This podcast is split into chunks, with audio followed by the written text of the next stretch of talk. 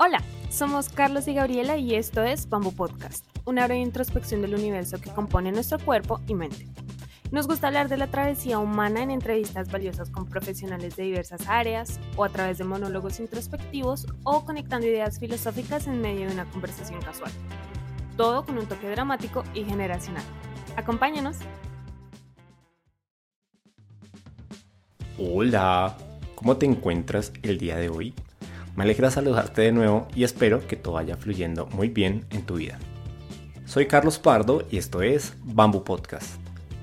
En los anteriores episodios de esta saga te compartí nueve reflexiones con nueve historias sobre gratitud, sobre disciplina, sobre salir de la zona de confort y cómo tener una buena actitud nos puede ayudar a tener una mejor vida.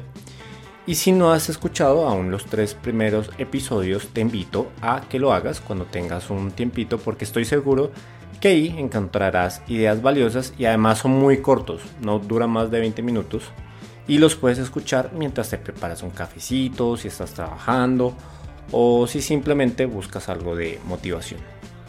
Antes de empezar quiero contarte muy rápido y muy breve la razón de ser de, de este podcast.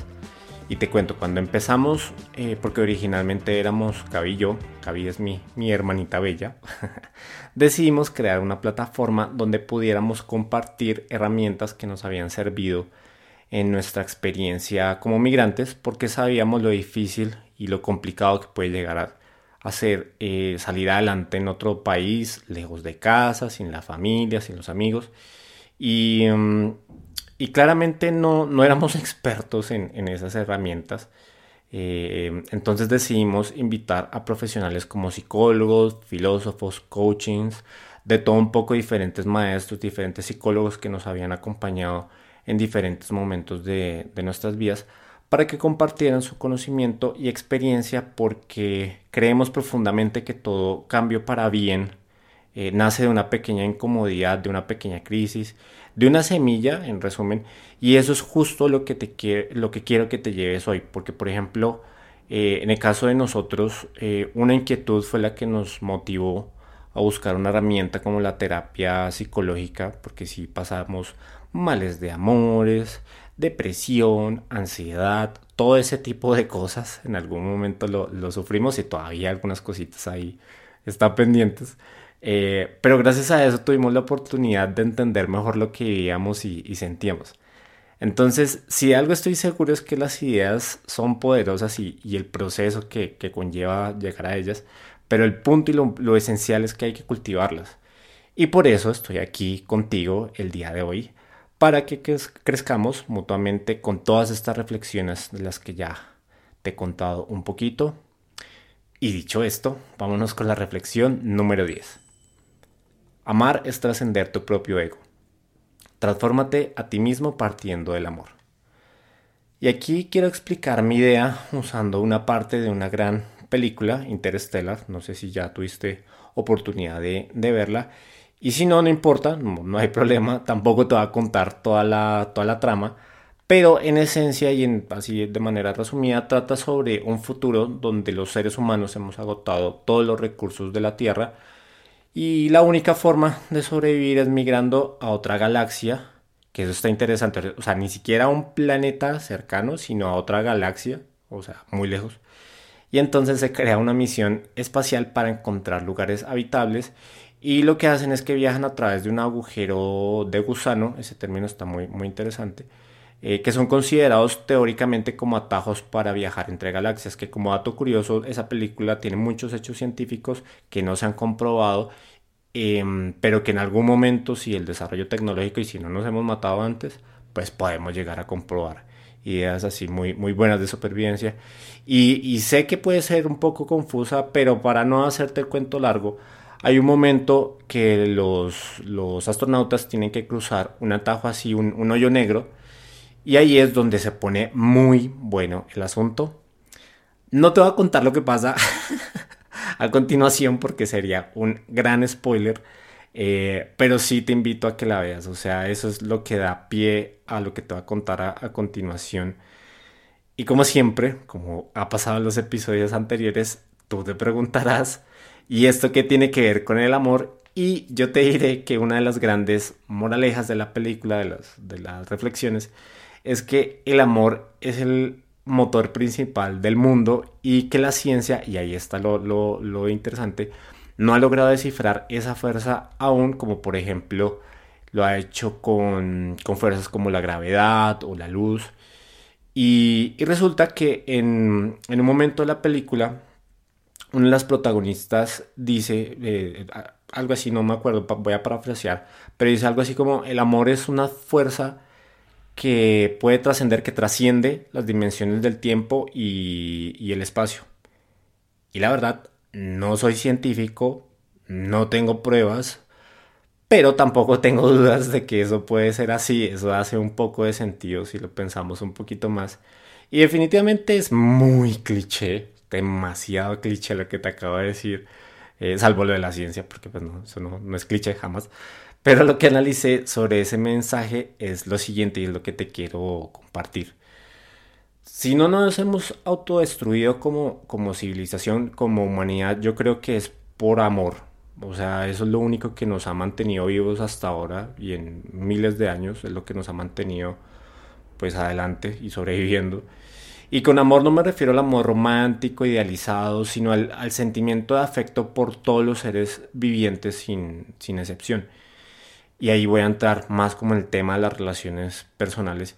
Y es que el problema que, que tenemos sobre el amor es que la visión puede estar distorsionada. O sea, nosotros, para los que nos caen bien, pues es muy, muy sencillo tener ese sentimiento de amor. O sea, amamos a los, a, los que nos rodean y, y, listo. Y el resto, las otras personas, una de dos, o no son indiferentes, o sea, nos dan totalmente igual, o los tratamos con, con desprecio. Entonces, por ejemplo, cuando vemos a alguien sufriendo, no, es, no sentimos esa, alguien desconocido sufriendo, no sentimos esa intensidad como si fuéramos nosotros mismos o como si fuera un ser cercano. Y ahí la reflexión es que debería ser exactamente igual. Y es complicado por un tema emocional y de sentimientos, pero debería ser equivalente o por lo menos empática, eh, esa situación un poco más empática. Eh, y entonces creemos que ese es el orden natural de las cosas pero, pero si lo piensas un poquito no tiene por qué ser necesariamente así y te diré por qué. Si alguien te cae mal, por ejemplo, esa persona no es mala por sí misma, o sea, por el hecho de que a ti te caiga mal no quiere decir que en automático se vuelve una mala persona, porque probablemente a otra persona, a, su, a sus papás, a su mamá, le, le caiga bien.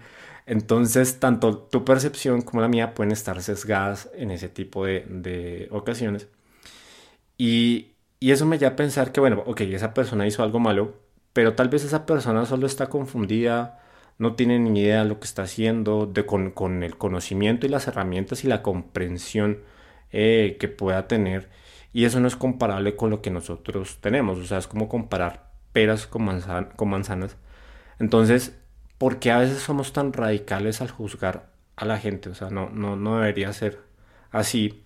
Y eso va relacionado y lo quiero conectar con, con esta idea de tener un amor universal, por más hippie que suene, pero sí es algo que creo vale la pena que hablemos. Y claro, eso, eso no quita que existan personas que hacen cosas malas, o sea, que realmente sus hechos son macabros, siniestros o, o simplemente malintencionados. Y por supuesto que hay que hacer algo al respecto, o sea, no quiero justificar nada. Pero el punto aquí es, si abrimos la perspectiva un poco, y caemos en cuenta que esa persona también tiene traumas, también está sufriendo, también tuvo un mal día, pues nos puede cambiar un poquitico el, el chip, ¿no crees?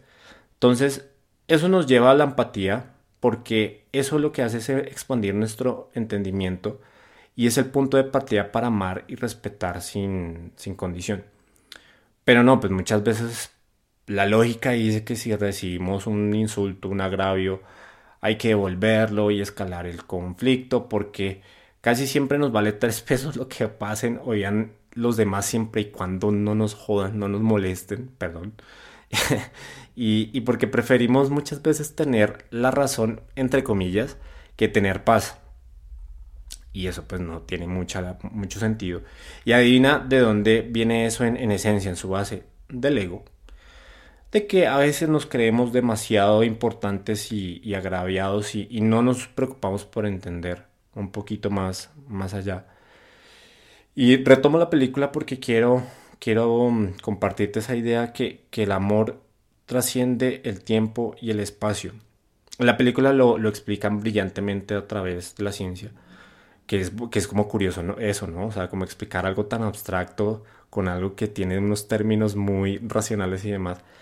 Eh, porque a veces, a veces estamos muy ensimismados y no, no vemos hacia los demás y, no entendemos que pues hay que parar. O sea, imagínate un día si todos los seres humanos en este planeta dijeran no voy a ofender a alguien.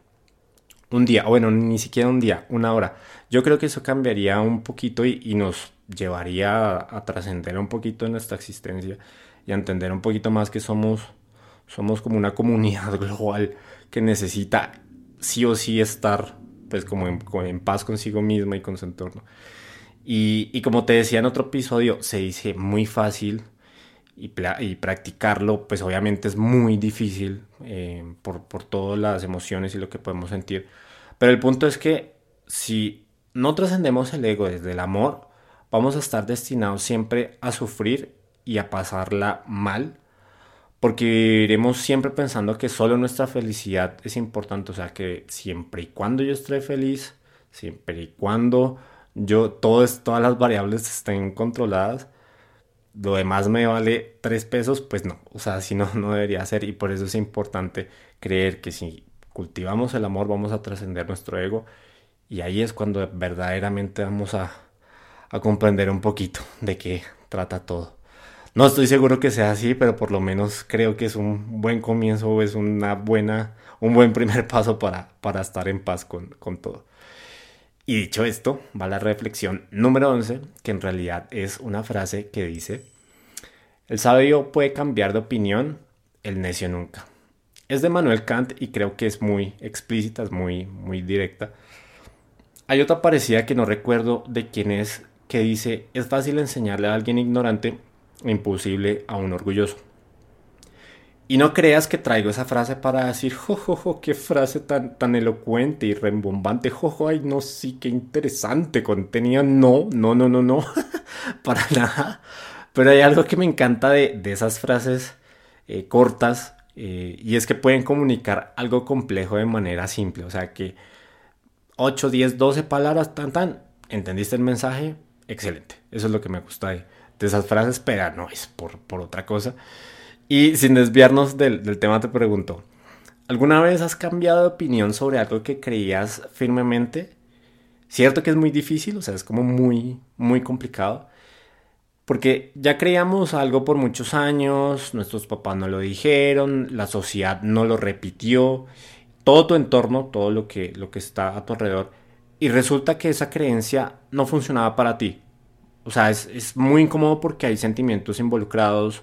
A veces preferimos no soltar o, o, no cambiar por un afecto o un cariño particular.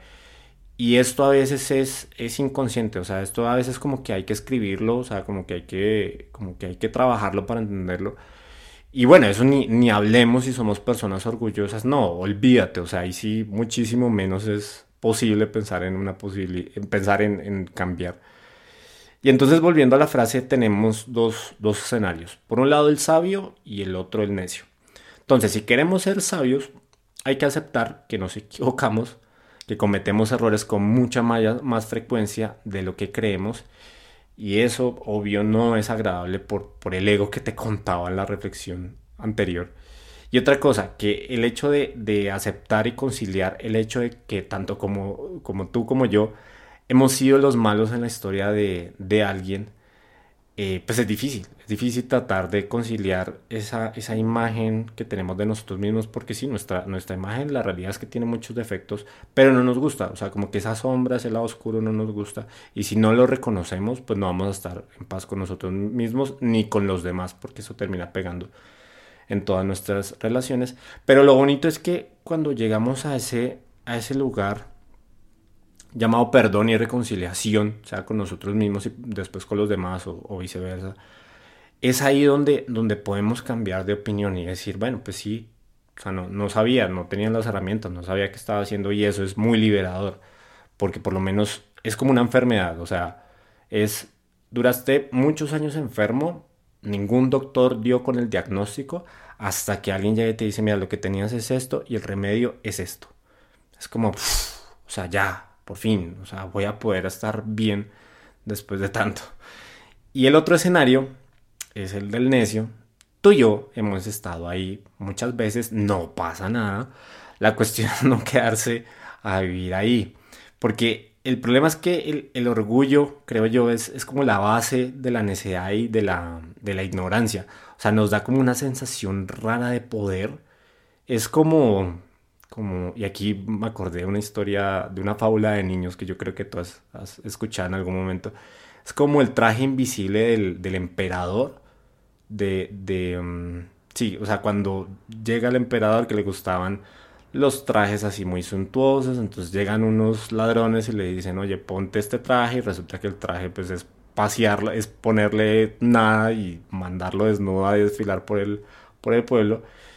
Y la verdad, el rey creía que se veía increíble, pero en realidad, qué oso, o sea, qué, qué ridículo tan, tan horrible. Y lo peor es que así es el orgullo, así estamos haciendo el oso y todos, todos están viendo eso menos nosotros. Entonces, pues no, o sea, no hay que, no hay que caer en ese ridículo y por más conflictivo que sea, pues sí es bueno a veces darnos cuenta que íbamos con ese traje invisible del orgullo. y dicho esto, vámonos con una reflexión mucho más, más tranquila. Pero antes eh, de continuar, quiero darte un regalo por haber llegado hasta acá. Y lo que te quiero compartir es un ebook que desarrollé llamado Diario Filosófico, Antídoto para encontrar propósito en lo que hacemos a diario.